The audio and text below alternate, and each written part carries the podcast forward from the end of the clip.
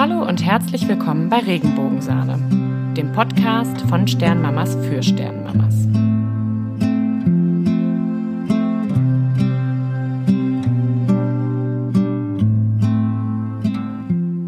So, da sind wir wieder nach unserer Sommerpause. Wir waren ja jetzt quasi im Urlaub. Also ich war im Urlaub und Karina konnte deswegen nicht äh, aufnehmen. Ja, schön, dass ihr wieder eingeschaltet habt und dass ihr wieder da seid. Wir wollen heute ein bisschen über ja, Trauer im Alltag ist ja irgendwie immer so unser Überthema. Heute wollen wir mit euch über Konflikte reden, die man so mit sich selber hat und die von außen so ein bisschen ja, gesteuert werden, kann man das so sagen? Das äußere Einfluss, den man hat von anderen, die einen da so ein bisschen beeinflussen wollen in der Trauer. Die vielleicht auch dadurch erst entstehen. Genau. Vielleicht hättest du diese Konflikte gar nicht mit dir selber gehabt. Genau. Also man hat ja irgendwie immer, wenn man trauert, auch so das Gefühl, man müsste es allen recht machen oder man, man ist so sensibel und angreifbar und alle greifen einen an, was man sagt. Es muss ja nicht mal böse gemeint sein, aber es fühlt sich ganz oft an wie so ein Angriff. Also das hatte ich doch schon ziemlich häufig.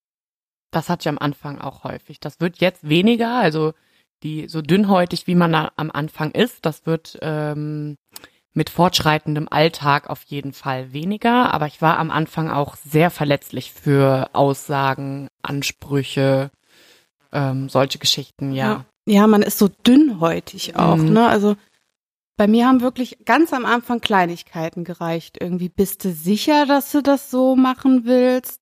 Das fing dann schon an mit so Sachen wie mit dem Waldfriedhof, wo wir gefragt worden sind, oh, das ist aber weit weg und äh, da müsst ihr ja weit fahren. Also wir fahren 40 Minuten dahin. Das hat sich dann immer angefühlt wie ein Angriff. Ich glaube, das war dann auch gar nicht so gemeint, weil die Leute, die das gesagt haben, waren jetzt auch nicht irgendwie krass gegen uns. Mhm. Aber das beeinflusst einen ja doch schon, so Fragen. Das sind immer so Spitzen.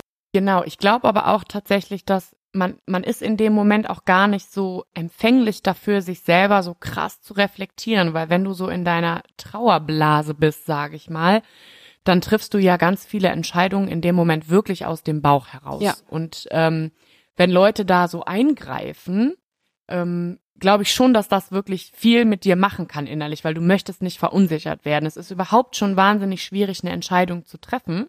Und wenn du die dann getroffen hast, dann ist das für dich ja auch eine riesen Erleichterung. Und dann kommt jemand und greift in diesen Prozess ein. Ich glaube, wir können nicht bewirken, dass das aufhört, weil die Leute werden immer irgendwas sagen. Aber ich möchte, dass die Leute, die das jetzt hören, vielleicht auch einfach mit einem besseren Gefühl äh, bei so Fragen reingehen, auch mal zu sagen, so ja, ich bin mir ganz sicher, dass ich das so möchte. Genau, ihr müsst es niemand anderem recht machen. Und wenn ihr eine Entscheidung getroffen habt, weil ihr sagt, wir haben uns zusammen hingesetzt, wir haben uns entschieden für einen Friedwald, uns ist bewusst, dass es 40 Minuten sind. Ähm, dann traut euch ruhig, wirklich dahinter zu stehen und einfach ganz klar zu sagen, danke für deinen Input, aber wir sind uns sicher, dass wir das möchten. Ihr dürft das, egal ob es die Schwiegermutter ist, egal ob es eure eigene Mutter ist ähm, oder sonst jemand auch, der euch nahe steht, den ihr vielleicht nicht verletzen möchtet. Ihr seid schutzwürdig. Ihr habt das Recht zu sagen, wir möchten gerade nicht angegriffen werden und nicht tausendmal hinterfragt werden. Ja, man bekommt ja auch ganz oft so Nachrichten, zumindest wenn man jetzt so öffentlich trauert wie wir beide hier, ähm, wie mutig und stark man ist. Das ist man ja, weil man es muss. Aber tatsächlich finde ich auch, dass Trauer ganz viel Mut erfordert. Genau, man muss mutig sein, um zu trauern. Und viele gehen eher den Weg der Verdrängung. Ich bekomme zum Beispiel auch ganz viele Nachrichten darauf, dass ich ja zur Therapie gehe und dass viele so ein bisschen so einen inneren Struggle haben und Angst haben, dass das dann immer wieder alles hochkommt.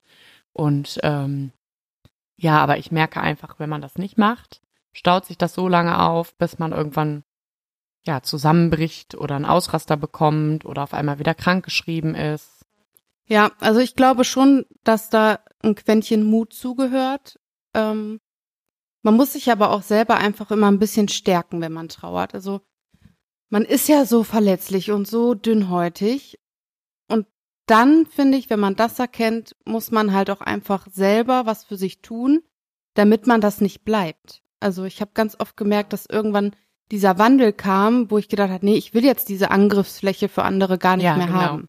Das merke ich auch jetzt. Ähm, Jetzt ist es ja bei uns, geht's ja in Richtung fünf Monate, dass es fünf Monate her ist. Ach, krass. Das ist unglaublich, ne? Ähm, Und ich merke wirklich, jeder Tag ist irgendwie so ein weiterer Schritt in das Leben geht weiter.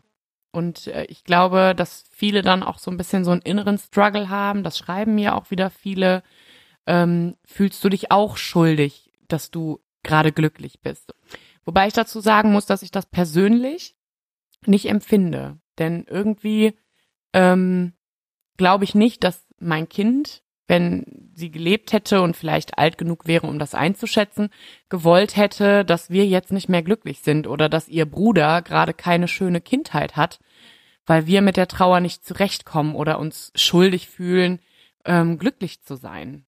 Ich finde, man muss sich da auch immer vor Augen führen oder das mal vergleichen mit einem Erwachsenen, der stirbt. Wenn jetzt zum Beispiel, wir hatten auch vor kurzem einen Trauerfall, ähm, da weiß ich ganz genau, dass derjenige das alles so nicht gewollt hätte, dass wir traurig sind. Und da fiel mir das aber auch leichter, nicht in diese Trauer zu verfallen. Also man darf ja traurig sein und man darf ja auch trauern, aber ich glaube, bei einem Erwachsenen weiß man einfach auch, wie der von der Art gewesen wäre. Das fehlt uns ja bei unseren Kindern zu wissen, irgendwie zu, so, gut, sie wäre jetzt sehr empathisch gewesen oder ähm, Das sind ja so unsere Hoffnungen und Vorstellungen, ja, genau. die man so hat.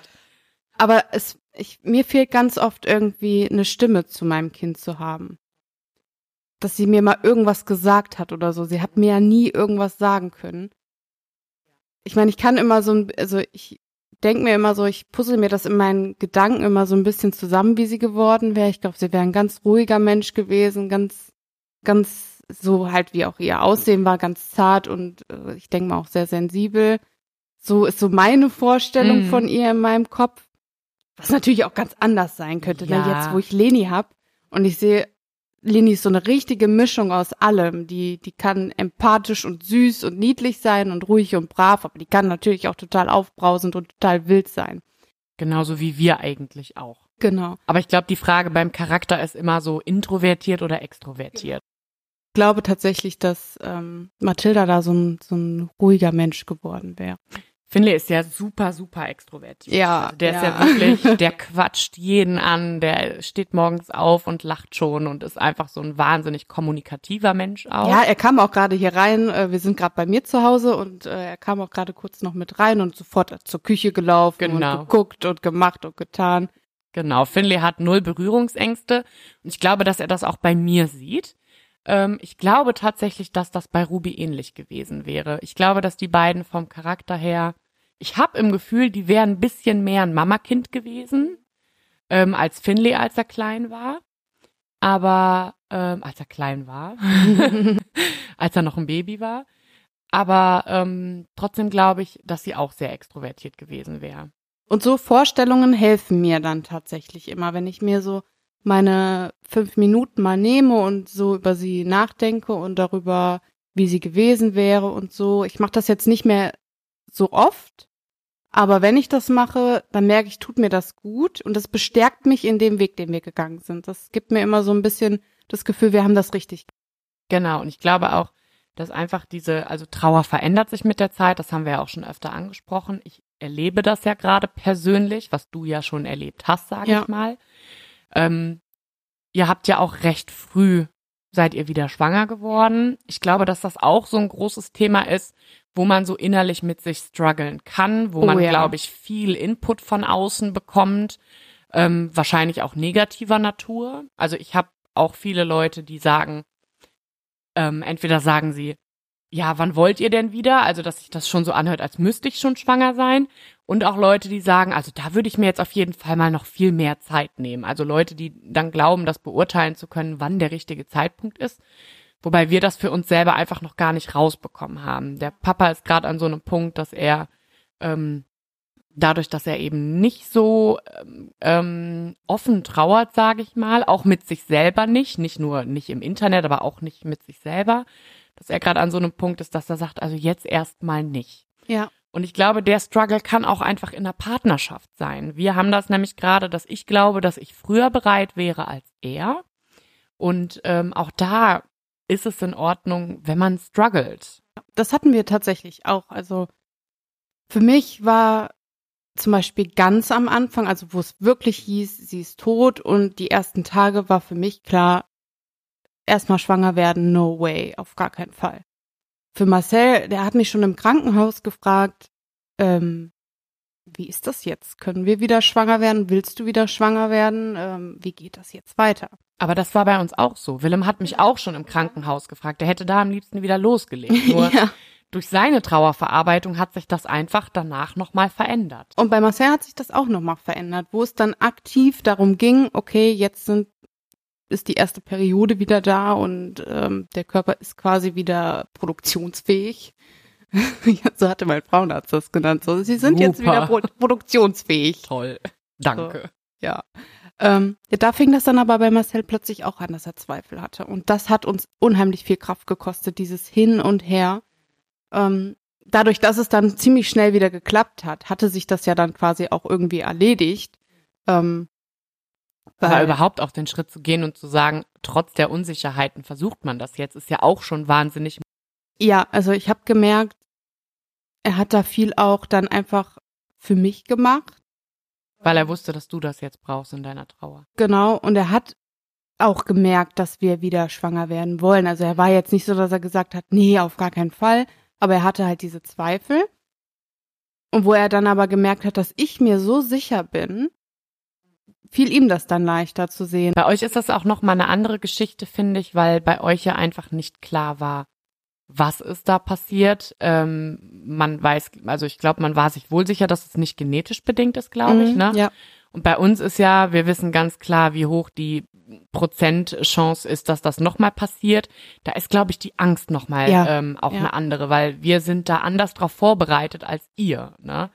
Das heißt, ähm, ja, wir wissen, was da auf uns zukommt. Wir wissen, ab wann getestet werden kann. Wir wissen, wir haben irgendwann einen Test in der Hand oder ein Ergebnis in der Hand, was uns sagt, gesund oder nicht gesund. Ja. Was natürlich nicht bedeutet, dass uns sowas wie euch passiert ist, nicht auch noch passieren Genau, kann. genau. Man, Ja. man kennt jetzt auch einfach so viele Geschichten auf, nicht nur seine eigene, sondern auch von anderen. Und die machen einem ja auch nochmal Angst. Also das fing bei mir auch an, dass ich dann dachte so, okay, jetzt kennst du so viele Frauen, die eine Fehlgeburt hatten. Wow. Wie viele Frauen hatten eine Fehlgeburt vor der zwölften Woche? Das kann dir jetzt auch passieren. Wo ich diesen positiven Test in der Hand hatte, dachte ich, ey, du blutest jetzt jeden Moment und es geht ab. Du kannst dich jetzt noch gar nicht freuen. Nein, Mhm. ich habe mich wirklich gar nicht gefreut. Also Ja. Und du hast ja auch die Erfahrung gemacht, selbst nach zwölf Wochen. Also Ja, selbst genau, in der genau. 33. Woche, wo du eigentlich denkst, du bist ja nur so safe, wie du sein kannst. Genau, ich bin jeden Tag, wirklich die ganzen, die ganze Schwangerschaft über, bin ich jeden Tag auf Toilette gerannt, teilweise 20 Mal am Tag und habe geguckt, ob ich blute. Mhm. Das hatte ich mit Ruby tatsächlich auch. Aber das lag tatsächlich, ich hatte ja am Anfang Blutungen mit ihr. Ja, ich hatte das ja zum Beispiel nie und einmal hatte ich bei Leni dann eine Blutung. Doch bei Mathilda hatte ich auch eine. Da war ich aber noch so, weil der Frauenarzt ja gesagt hat, das passiert, okay, dann ist das gut, ne? Ist alles in Ordnung. Und bei Leni war das dann so, wo ich diese Blutung bekommen habe, habe ich schon die Beerdigung geplant. Ich saß auf Toilette, habe Rotzenwasser geheult und hat wirklich schon überlegt, gut, geil. Jetzt musst du da nochmal beim Friedwald anrufen und sagen, ich brauche bitte noch eins direkt daneben. Also so, so blöd, wie das jetzt klingt, aber das war echt so, dass ich dachte, jetzt kannst du wieder eine Beerdigung planen. Das ist so direkt mein erster Gedanke gewesen, wo ich diese Blutung hatte. Ich glaube, das würde mir auch so gehen. Bei Finlay hatte ich nämlich keine Blutung und kannte das auch nicht. Da war wirklich alles so, eigentlich so traumhaft schön, wie es nur sein konnte, auch in der Schwangerschaft. Da war ich auch noch viel unbelasteter, auch, auch, ich kannte dich ja trotzdem schon und wusste, was euch passiert ist, aber irgendwie war da immer alles, das war so ein Durchlauf einfach. Ja, ne? man lässt das auch nicht so nah an sich Genau. heran, wenn man nicht selber betroffen Genau, ist. und wir kannten uns ja auch noch nicht persönlich und Genau. so. Aber ich merke wirklich, also ich weiß, auch wenn wir jetzt noch mal, sch- nicht jetzt, aber wenn wir noch mal schwanger werden, dann weiß ich ganz genau, dass das alles noch mal auf einem ganz anderen Blatt stehen würde. Und ich glaube auch, dass ich diesmal medizinisch gesehen wesentlich mehr Unterstützung bräuchte und mich Mhm. da auch nicht so diese einmal im Monat Termine, weiß ich nicht, ob mir das reichen würde an Nein. Kontrollen. Nein, mir hat das absolut, hätte das absolut nicht gereicht. Ich bin wirklich alle zwei Wochen zum Frauenarzt. Und wo man dann auch CTGs schreiben ko konnte, bin ich auch wöchentlich zum CTG schreiben gegangen, weil das nun mal auch so unser Punkt war, dieses, dieses CTG, wo kein Herzton drauf war. Ich Das kann, traumatisiert auch, da kannst, kann man ich kann ja, heute, wenn ich beim Frauenarzt so, zur normalen Kontrolle sitze und ich höre ein CTG, da läuft's mir eiskalt den Rücken runter. Weil ich immer denke so, wenn die Frau da rein, also die Schwester da reingeht und so, so, jetzt machen wir mal ein CTG und hören mal nach dem Kleinen oder der Kleinen. und du sitzt da und denkst nur, boah, hoffentlich kommt da jetzt was. Bitte Schlag, bitte Schlag. Ja, ja. ja.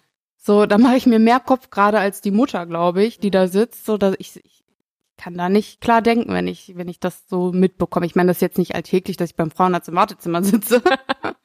Aber wenn man dann da mal. Sitzt, geht mit rein in den CTG-Raum. ich passe auf die Frauen auf. genau. Du, sch- du bist der Cheerleader. Genau.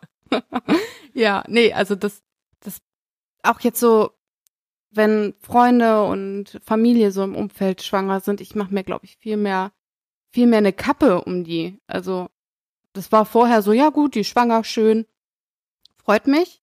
Und jetzt habe ich tatsächlich richtig Angst mit denen, die schwanger sind. Also ich versuche das natürlich nicht an die heranzulassen. Ne? Ich gehe jetzt nicht hin und sag, mach bitte das so und, und pass bitte so auf und ne. Aber ich merke, dass mich das sehr belastet. Also meine Cousine bekommt jetzt einen äh, Sohn im September und ich bete wirklich regelmäßig, dass da alles gut wird. Gerade wenn einem die Menschen dann nahestehen. Ja. Ich habe mal eine Nachricht von einer bekommen, die gesagt hat, so ja, unsere Geschichte ist ein bisschen ähnlich wie eure. Ähm, wir haben dann in der Folgeschwangerschaft auch ähm, testen lassen wollen, aber das hat dann nicht geklappt, weil man kann nicht bei jeder Frau diese Choriozotten-Biopsie machen. Und äh, also die hat mir richtig Angst gemacht. Ich habe Ja. der, glaube ich, auch nicht antworten können, weil der letzte Satz war irgendwie, ja, ich wollte dir irgendwie helfen mit meiner Geschichte. Und ich dachte mir, was glaubst du, wie du mir gerade geholfen hast? Also du hast mir im Grunde genommen nur Angst gemacht, dass bei einer Folgeschwangerschaft wir den Test nicht irgendwie machen können und dann irgendwie gar nicht wissen, ist das Kind jetzt auch krank oder nicht und dann wochenlang mit diesem Gedanken durch die Gegend laufen müssen. Ich meine, der Gedanke ist ja schon schlimm genug, dass man erst ab der 12., 13. Woche testen kann. Ähm, also es gibt auch wirklich manchmal Situationen, da ist es einfach vielleicht auch angebrachter, irgendwie ähm, so schlimme Sachen eine Zeit lang erstmal nicht an die Person ranzu, Ja, mit, ich mit find, solchen man muss- schlimmen Sachen ranzutreten. Man darf niemals seine Geschichte auf andere projizieren, auch wenn der Verlauf sehr ähnlich war. Aber da steckt ja nicht nur ähm, Geschichte hinter, sondern nun mal auch ein Mensch, der da sitzt. Und wenn du dem Menschen das erzählst, dann macht das was mit dem. Ob das jetzt positiv oder negativ ist. Aber ich finde, man muss sich immer darüber bewusst sein, wir tragen eine Verantwortung, die wir mit unserer Geschichte erzählen. Und deswegen müssen wir auch darauf achten, wem wir sie erzählen. Genau. Und wie wir sie erzählen. ich sehe das auch so, dass ich mit meinem Profil, ich erzähle meine Geschichte und äh, man hat ja ziemlich schnell auch einen Eindruck, wenn man nur mal so durchscrollt, ohne sich alles durchzulesen, worum es ungefähr geht. Und da hat natürlich auch jeder die Möglichkeit zu sagen, okay, gucke ich mir an oder nicht. Genau. Aber wenn man halt so Nachrichten persönliche schreibt, ähm, und ich habe auch den Ansporn, wirklich so viel wie möglich zu beantworten, ja, da muss man, glaube ich, trotzdem schon mal überlegen. Also ich merke gerade unter Sternmamas, ich habe ja jetzt schon einige Geschichten gehört und viel mitbekommen und werde ganz oft angeschrieben, wenn es gerade akut ist. Und ich habe mittlerweile auch ganz viele Sternmamas in meinem Freundeskreis, mit denen ich mich dann auch privat treffe. Aber ich merke auch, dass diese Verantwortung, die man trägt, dass nicht alle sich dieser Verantwortung bewusst sind. Und ich finde, da muss wirklich was passieren, dass man ist als Sternmama einfach auch nicht nur Opfer. Also klar, man ist das, das Opfer des, des äh, Jahrhunderts irgendwie gefühlt. Aber ich habe zum Beispiel auch mal das Erlebnis gehabt, dass ich die Schwangerschaft mit Leni dann geteilt habe und mir eine andere Sternmama wirklich ganz böse Sachen geschrieben hat. Ähm, wo ich mir auch denke, ich verstehe deinen Verlust, ich verstehe deinen Schmerz, dass jemand anders gerade, der das selber erlebt hast, vor dir wieder schwanger geworden ist. Das verstehe ich alles. Aber du kannst mich dafür nicht verantwortlich machen. Ja, richtig. Also sie hat mir wirklich ganz böse Sachen geschrieben, auch über mich dann ähm, öffentlich geredet und ich würde ja alles vermarkten und machen und tun. Und ich wäre nur für Instagram wieder schwanger geworden und halt wirklich nicht mal in dem Wortlaut, den ich jetzt gerade sage, also ganz böse. Wo ich mir dann gedacht habe, so, ey, du hast dein Päckchen, ich habe mein Päckchen. ja. Und es ist scheiße, was dir passiert ist, aber es ist kein Grund, ein scheiß Mensch zu sein. Ja, mir haben Leute geschrieben, äh, wir hätten die Fotos ja nur alle gemacht, um sie auf Instagram zu teilen. Also ja, wir das wollt ihr hatten- auch mit der Erinnerung. Genau. Also, Also, wir hatten nur einen Sternenfotografen angerufen, damit ich schöne Fotos für Instagram habe. Also ich frage mich manchmal wirklich, was ist kaputt in den Köpfen der Menschen? Und ähm, also dieses Ungefilterte im Internet finde ich Mhm. auch wahnsinnig schrecklich und Ja. vor allem dann auch noch öffentlich über dich zu sprechen. Solche Profile gibt es ja auch auf Instagram, auch mit ein bisschen mehr Reichweite, die das bei mir auch gemacht haben. Und ähm, zum Schluss bei einer der letzten habe ich halt auch wirklich mit dem Anwalt gedroht und habe gesagt, ich gehe damit zur Polizei, das kannst du einfach nicht bringen, tut mir leid. Ja, es ist eine Beleidigung. Es ist eine es ist eine Beleidigung, öffentliche ja. Beleidigung, die einfach auch weite Kreise zieht und die auch einen langen Rattenschwanz haben können. Ne? Genau. Also das, es ist nicht jeder nett zu dir und Ja. auch wenn du es vielleicht gerade in deiner Story oder whatever ähm, eigentlich gar nicht so böse meinst, aber du legst den anderen Leuten, die dir folgen, weil sie dich gut finden, damit auch Wörter in den Mund. Richtig. Und da muss man sich einfach auch ganz bewusst machen, ähm, was man da sagt. Also ich bin da auch immer sehr vorsichtig, ähm, gerade was auch so andere Geschichten angeht. Ich mag nicht über andere urteilen. Ähm, Das ist, glaub ich, halt auch gar nicht meine Aufgabe. das möchte ich jetzt gerade tatsächlich mal aufgreifen. Ich will dir gar nicht ins Wort fallen, aber dass ähm, dieses Nicht-Urteilen über andere ist bei mir so gewachsen, seit das bei uns mit Ruby passiert ist, weil ich einfach, ich meine, dass wir alle mal lästern, dass wir alle mal unsere beste Freundin anrufen und sagen, boah, hast du das gesehen oder so. Da kann sich keiner Kann von sich freisprechen. keiner von freisprechen. Das hat auch was mit eigener Psych Psychohygiene zu tun. Ich finde das gar nicht verkehrt. Ja.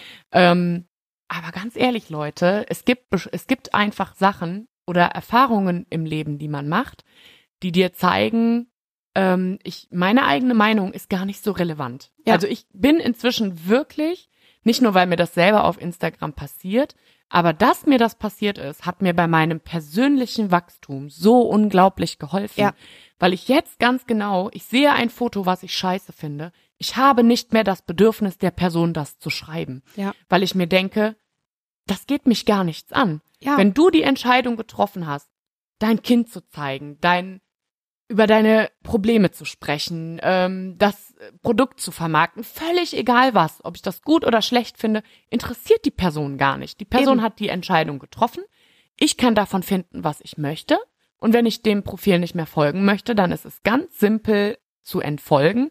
Wenn ich mit der Person nicht mehr befreundet sein möchte, kann ich das ebenfalls ganz simpel kommunizieren. Und ich glaube, seit, also seit Ruby gestorben ist, weiß ich einfach, meine Meinung ist nicht mehr das Maß der Welt Ja, und das Maß ja. aller Dinge. Ja, das habe ich tatsächlich auch mit Mathilda so ein bisschen gelernt, was aber nochmal jetzt mehr geworden ist durch euch. Also, wo ich einfach auch mal nicht in der Rolle derjenigen stand, die es betrifft, sondern mal die Außenstehende war.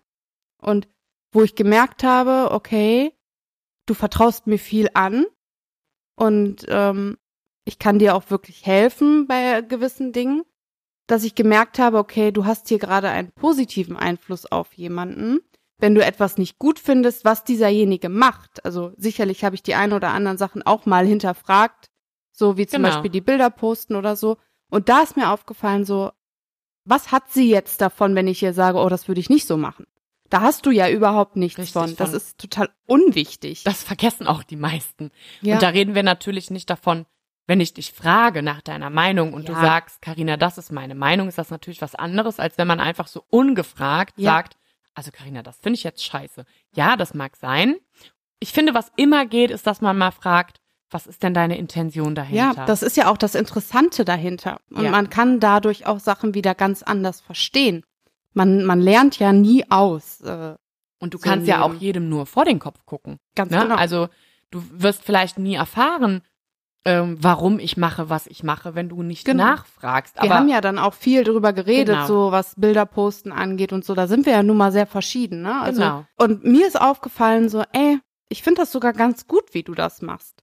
So am Anfang dachte ich vielleicht noch so, oh nee, in Bezug auf mich. Aber in Bezug auf dich finde ich das super. ja, vor allem, wenn man sieht, dass es demjenigen hilft. Also Ganz mir genau, hilft das das war zum so Beispiel. das, was mir geholfen hat, dich zu verstehen. Genau, weil, weil ich sehe, dass du das nicht machst und ich sehe, dass das für dich der richtige Weg ist und damit finde ich das auch super. Also ich würde Ja. jetzt auch niemals hingehen und sagen, Karina, zeig doch mal Fotos von Mathilda. Also du liebst sie gar du nicht. liebst sie gar nicht, genau.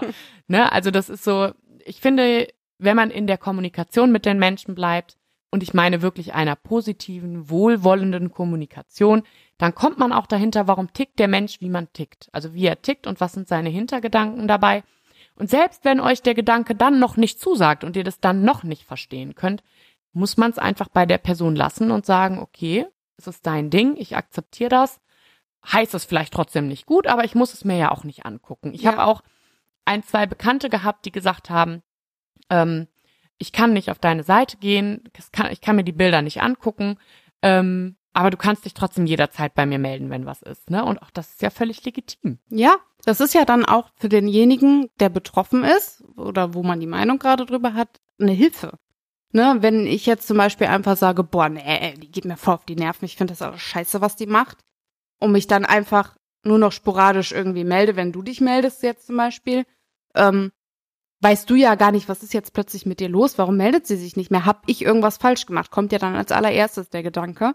Wenn ich aber einfach ein bisschen mit dir in der Kommunikation bleibe, dann weißt du ja, okay, wir haben da jetzt drüber geredet und das ist so bei ihr und so ist es bei mir. Damit kann ja jeder an, was anfangen. Also ich kann mich nicht davon freisprechen, immer die perfekten Kommunikationen zu führen. Also ich glaube, wir alle Ist ja machen auch das mal. Mensch. Ganz genau. Ich bin kein Roboter. Roboter. Also vielleicht doch. Nein. Roboters. Roboter. Ja, aber ich merke halt wirklich, dass dieses Reden über Dinge so viele Sachen so einfach machen. Es ist so simpel. Es Ja. ist nicht so, so kompliziert, wie immer alle denken. Genau, also kommunizieren ist wirklich eigentlich total einfach. Ich glaube, der Oberbegriff ist einfach freundlich bleiben und es auch wirklich ehrlich meinen. Das, ne, also wenn Leute mir schreiben, hör mal, ich hätte da mal eine Frage, ich meine das auch wirklich nicht böse. Ähm, mich würde interessieren, wieso, weshalb, warum. Ne? Und ich finde, damit ist ja wirklich schon der Grundstein gelegt, dass auch ich denke, okay, die Person ist da interessiert. Ähm, ich habe da Lust, meine Meinung, meinen Input zuzugeben. Ähm, und das ist einfach der Grundstein der Kommunikation, dass man A, willig ist zu kommunizieren und auch offen steht für die Antwort. Also wenn man erwartet, dass derjenige dann nur das sagt, was man hören will oder vielleicht am Ende sogar überzeugt ist von der eigenen Meinung, dann ist der Weg in der Kommunikation schon verschlossen, finde ich. Ja, das, das ist, ähm, glaube ich, der Punkt, dass man sich gedanklich immer nur einen Weg frei hält. genau. Dass man immer seinen eigenen Weg den besten findet und natürlich auch äh, sagt, ähm, man hat da jetzt die und die Meinung und das wäre die richtige. Deine Meinung muss nicht die richtige für die andere Person sein. Und ich finde es halt auch immer wichtig, nicht immer einfach drauf loszuschreiben.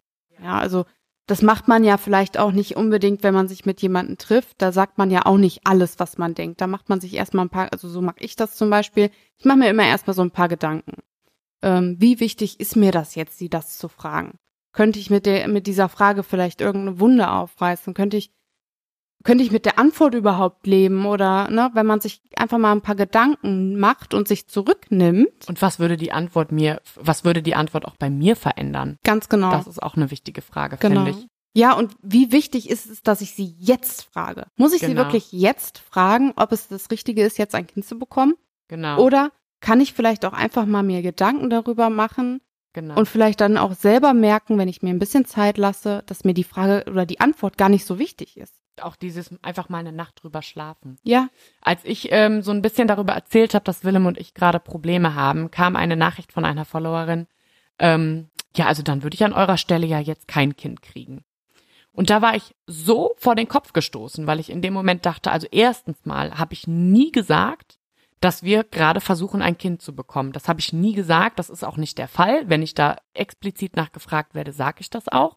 Nein, wir versuchen gerade nicht schwanger zu werden, aber dass so eine fremde Person von außen, völlig egal, wie öffentlich ich mit meinem Privatleben umgehe, ähm, ich bin nicht deine private Freundin, der du bei WhatsApp schreibst. Ja. Ne? Ich bin und selbst immer noch. privaten Freundin schreibt man sowas. Ja, aber selbst wenn die, also ich muss Wenn schon sagen, fragt, wenn ja. du mich das jetzt fragen würdest, dann hast du ja vielleicht auch schon ein anderes Hintergrundwissen. Dann habe ich dir vielleicht schon erzählt, wir probieren es oder nicht. Genau. Ne? Aber Das wenn ist ich, ja ein ganz andere, eine ganz andere Info, Das- die ich dann habe. das ist eine ganz andere Basis. Aber Ganz einfach genau. so zu sagen, also ich würde jetzt nicht schwanger werden. Da habe ich nur geschrieben, ja, das ist auch super, dass du nicht schwanger ja, werden musst würdest. du ja das, nicht. Genau. Ich keiner. Also ich hatte jetzt nicht den Gedanken, dass du schwanger werden musst. Ja. Und dann kommt als Antwort immer so, ja, ich finde das ein bisschen schade, dass du so zickig bist. ich denke ja, mir so, ich bin auch ganz oft die Zicke dann bei sowas, Ja, ja. aber die Leute sehen nicht, dass man sich selber auch einfach schützen möchte. Ich hatte einmal, da habe ich Fra so einen Fragensticker bei Instagram beantwortet Mhm. und ähm, dann schrieb mir eine, du schreibst ganz schön arrogant, nee, du bist ganz schön arrogant beim Beantworten der Fragen. Das hatte ich in meinem Live-Chat vor zwei, drei Tagen auch. Und dann habe ich gesagt, weißt du was, du kannst dir die Fragen auch einfach mal mit einem Lächeln durchlesen. Dann, siehst, Richtig. dann hört sich das schon wieder ganz anders an in deinem Kopf, weil du liest es doch so, wie du es haben möchtest. Du hast ein Bild von mir und sagst, oh, die ist arrogant. Dann liest du das doch auch schon mit so einer schnippigen Antwort. So, Richtig. ich habe die Fragen ganz neutral beantwortet. Mhm. Und wenn du, wenn du sie mit einem Lächeln liest, dann wirkt es freundlich. Und wenn du sie mit so einer Fluppe ziehst, dann wirkt das arrogant. Richtig. Ich habe das tatsächlich, also vor zwei, drei Tagen auch in einem Live, äh, in einem Live-Chat gehabt, dass ähm, eine geschrieben hat, also irgendwie finde ich deine Antworten arrogant. Ich mag dich, ich mag dich zwar total, aber deine Aber. Antworten finde ich arrogant, genau. Ich mag dich, aber du bist scheiße. Genau. Und dann habe ich sie gefragt, welche Antwort denn jetzt speziell, also was fandest du jetzt gerade arrogant, ne? Und ähm, da hatten irgendwie schon ganz viele geschrieben, so, boah, was sind das schon wieder für Fragen hier, ne? Ah, da ging es um Finanzierung Ja, genau, wie lebst, ähm, wovon lebt ihr? wovon lebt ihr denn gerade? Und ich denke mir so, weißt du so, okay, ähm, du folgst mir vielleicht nicht täglich, du guckst vielleicht nicht täglich meine Stories, aber ich habe hier ja schon recht, ich erzähle ja schon recht offen, dass Willem arbeitssuchend ist. Das heißt, er bekommt Unterstützung, ähm, dass ich noch in meinem Arbeitsverhältnis bin und gerade Urlaub hatte. Das heißt, auch ich habe ein Gehalt, was ich monatlich bekommen habe.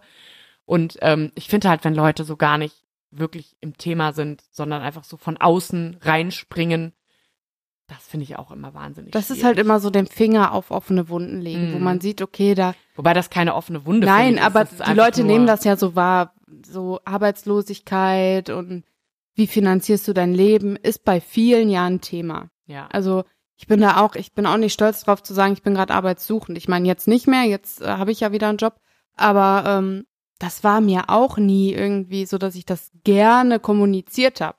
So das Genau, möchte ich dann halt entscheiden. sagen, aber genau. Wie Aber ihr euer Leben zu Hause finanziert, geht doch niemandem was an. Also Eben. du gehst ja auch nicht, bei einer Freundin weißt du es vielleicht, weil sie dir Sachen erzählt, aber ich würde jetzt anderen Leuten auf Instagram auch nicht schreiben, ja, wie finanzierst du denn dein Leben? Nee, mich Was- interessiert das auch eigentlich Ja, gar nicht. Ich denke mir, ich denke mir zum Beispiel beim?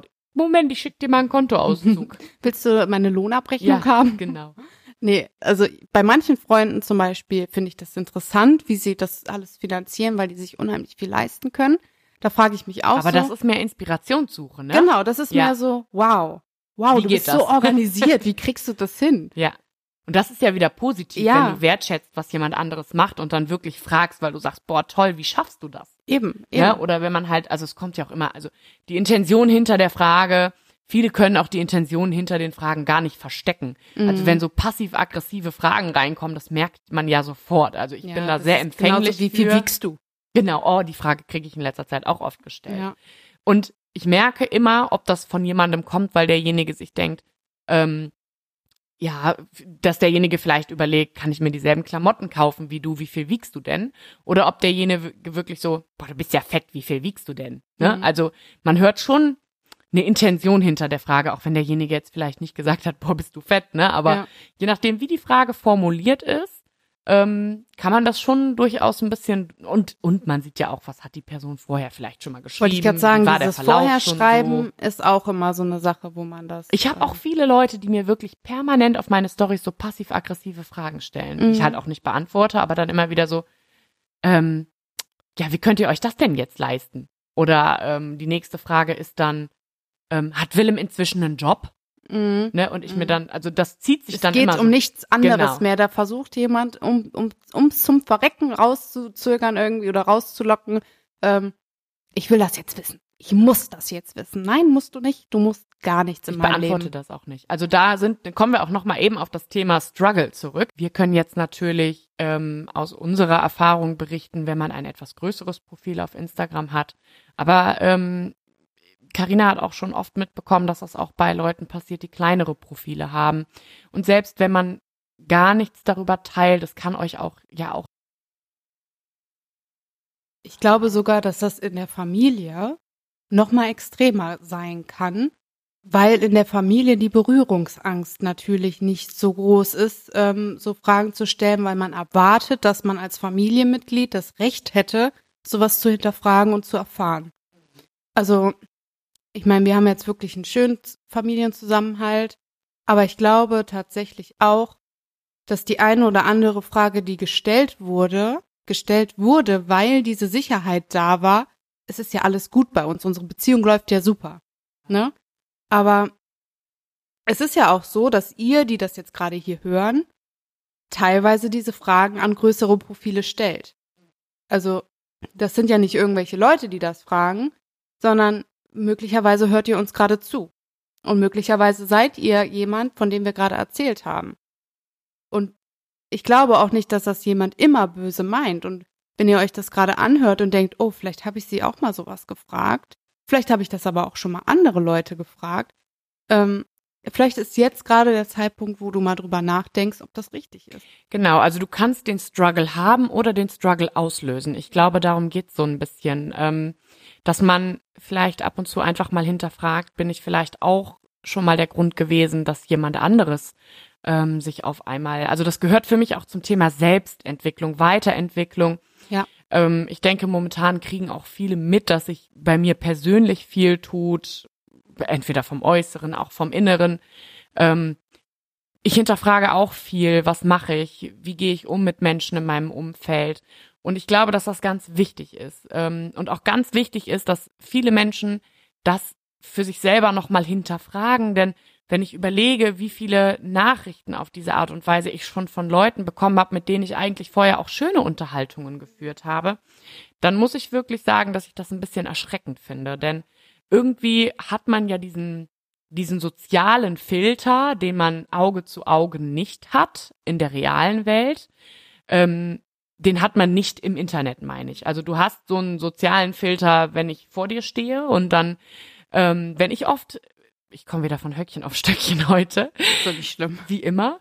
Ähm, wenn ich von Freundinnen irgendwie oft höre, die haben Konflikte mit anderen Freundinnen und trauen sich gar nicht, das anzusprechen, weil sie keinen Streit auslösen wollen, und dann aber sehe, wie ähm, schnell ähm, man im Internet denkt, ach, ist ja scheißegal, ob ich Streit mit der Person krieg, blockiert die mich halt oder ich blockiere die und gut ist, weil man ist mit der Person ja nicht befreundet.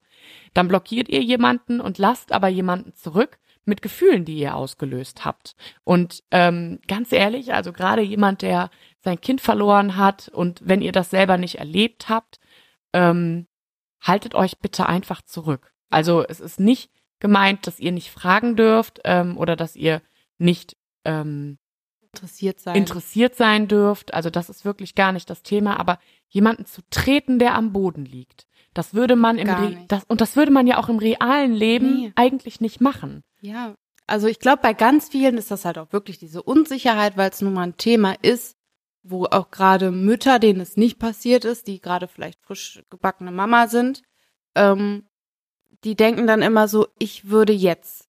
Ne, wenn ich jetzt sie wäre, würde ich. Mach dir da doch gar nicht so eine Kappe, was du machen würdest. Du hast dein Kind bei dir. So, und es ist für die Person auch nicht wichtig zu wissen, was würdest du jetzt. Und du weißt auch gar nicht, was würdest du, wenn genau. du die Erfahrung nicht gemacht hast. Ich, meine, du ich habe das ja bei dir auch. Genau, ich habe das bei dir auch immer gehabt, Karina, dass ich dachte, ähm, oh Gott, was würde ich tun, wenn mir das passieren würde? Und man hat so eine ungefähre Vorstellung davon im Kopf.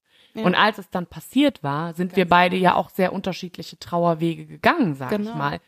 Und ähm, ich glaube, wenn wir da beide in unserer Kommunikation nicht so offen gewesen wären, hätte es auch durchaus sein können, dass du sagst, boah, also ich kann mich jetzt gar nicht damit identifizieren, dass die das jetzt so kommuniziert und so damit umgeht.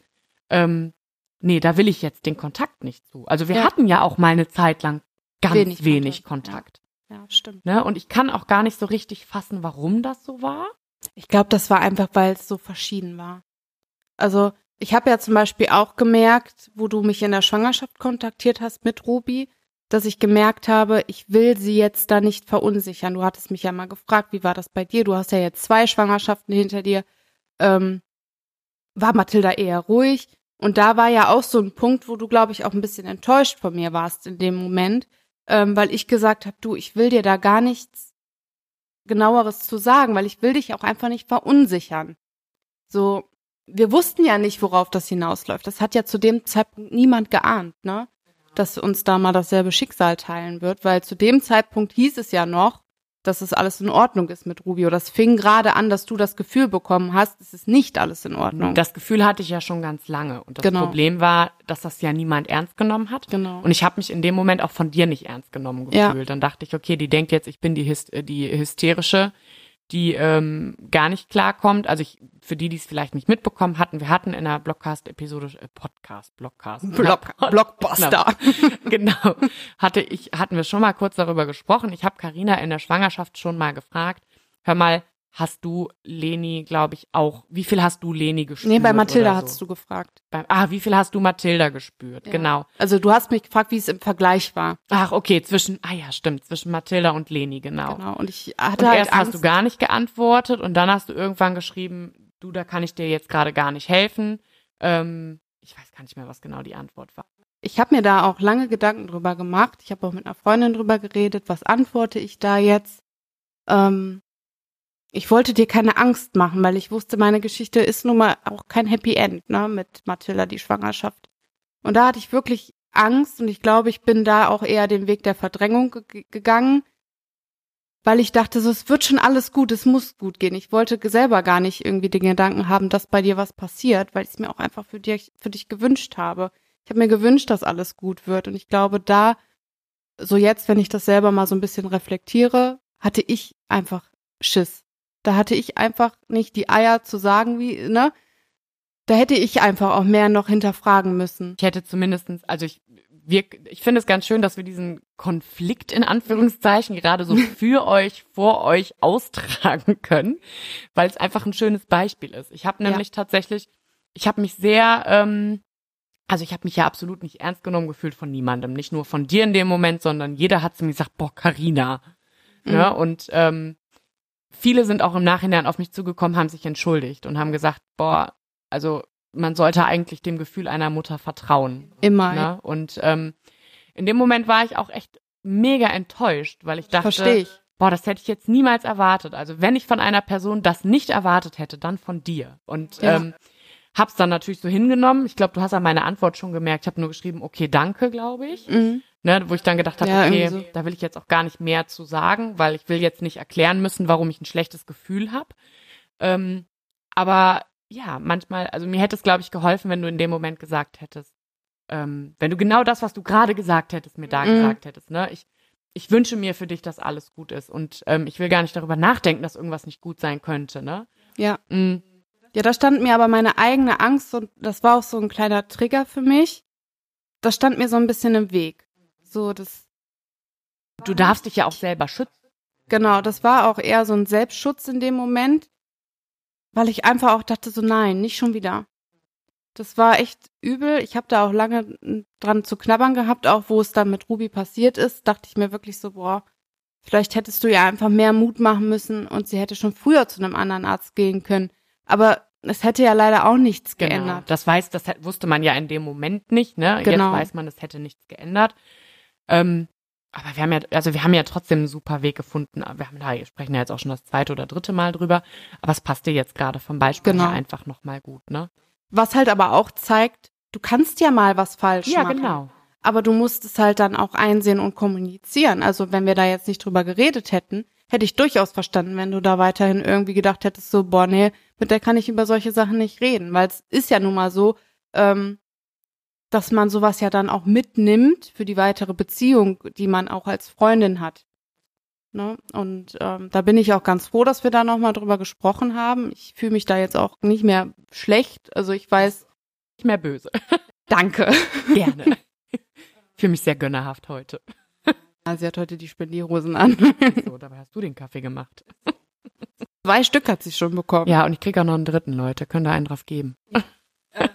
Vielleicht kriegst du den auch gleich. Ich glaube, wir sind nämlich schon so äh, ziemlich zum Schluss. Ich glaube, dass das jetzt so eine Folge war, wo jeder was von hat, also wo sich jeder was von mitnehmen kann, weil ich glaube, all das, was wir gesagt haben, geht nicht nur für die äh, Kommunikation mit Sternmamas, das geht eigentlich für jeden. Das kannst du in jede Freundschaft, in jede, ob es deine Familie ist. Ähm, es ist uns einfach ein ganz großes Anliegen, ähm, einfach zu sagen, ihr müsst nichts aushalten, ihr müsst nicht anderen gefallen. Ihr müsst auch keine Entscheidungen treffen, nur weil das von euch erwartet wird. Egal, ob es um so schlimme Sachen geht wie eine Beerdigung oder ob es um Sachen geht, wie ihr mit der Trauer umgeht. Ihr dürft immer sagen, stopp, ich möchte das nicht. Man hat so eine persönliche Grenze, die man ziehen darf. Genau. Und ihr müsst, Die darf größer sein, die darf kleiner sein. Das ist die persönliche Grenze. Da hat niemand dran rumzuschieben. genau. Und ich, wir möchten euch einfach ermutigen, vielleicht öfter mal zu sagen, stopp, hört auf damit. Lasst das. Ich fühle mich da nicht wohl bei. Und wenn du das nicht sein lassen kannst, dann müssen wir den Kontakt vielleicht ein bisschen verringern. Genau, dass man diesen Konflikt, den man dann mit sich selber hat, dass das gar nicht der Konflikt mit sich selber ist, sondern dass der Konflikt mit dem anderen ist. Genau, ihr müsst nicht innerlich strugglen und denken, ihr seid falsch deswegen und versuchen die Schuld bei euch zu suchen, sondern lasst die Schuld wirklich da, wo sie ist. Schuld ist natürlich ein großes Wort, aber wenn eure Empfindung kann euch niemals jemand absprechen. Wenn du das Gefühl hast, ich fühle mich damit nicht gut, es geht mir damit nicht gut, dann kann dir das ein anderer nicht absprechen. Ne? Wie du damit umgehst, natürlich solltest auch du dabei respektvoll bleiben, aber du darfst ganz klar sagen, das kann ich gerade nicht. Und wenn du nicht anders mit mir kommunizieren kannst, dann muss ich gerade auf Abstand gehen. Und auch wenn es die eigene Mutter ist und auch wenn euch das weh tut, weil ihr vielleicht auch eine bestimmte Erwartungshaltung hattet, wer ist denn jetzt gerade für mich da und wer nicht, ähm, trotzdem solltet ihr irgendwie versuchen, sollen ist auch immer ein großes Wort, ähm, versuchen irgendwie eine Möglichkeit für euch zu finden, da eine Grenze zu ziehen. Das ist manchmal für beide Seiten einfach auch erfrischender zu sagen, wir haben jetzt ein bisschen Abstand und dann können wir uns wieder annähern. Das wollte ich auch sagen. Also, ne, das, ähm, jetzt weiß ich es nicht. Jetzt habe ich es dir geklaut. genau, was du gerade gesagt hast, wollte ich auch sagen. Ich glaube, es ist jetzt ganz klar geworden, was wir ähm, vermitteln was wir wollten. wollten. Genau. Genau.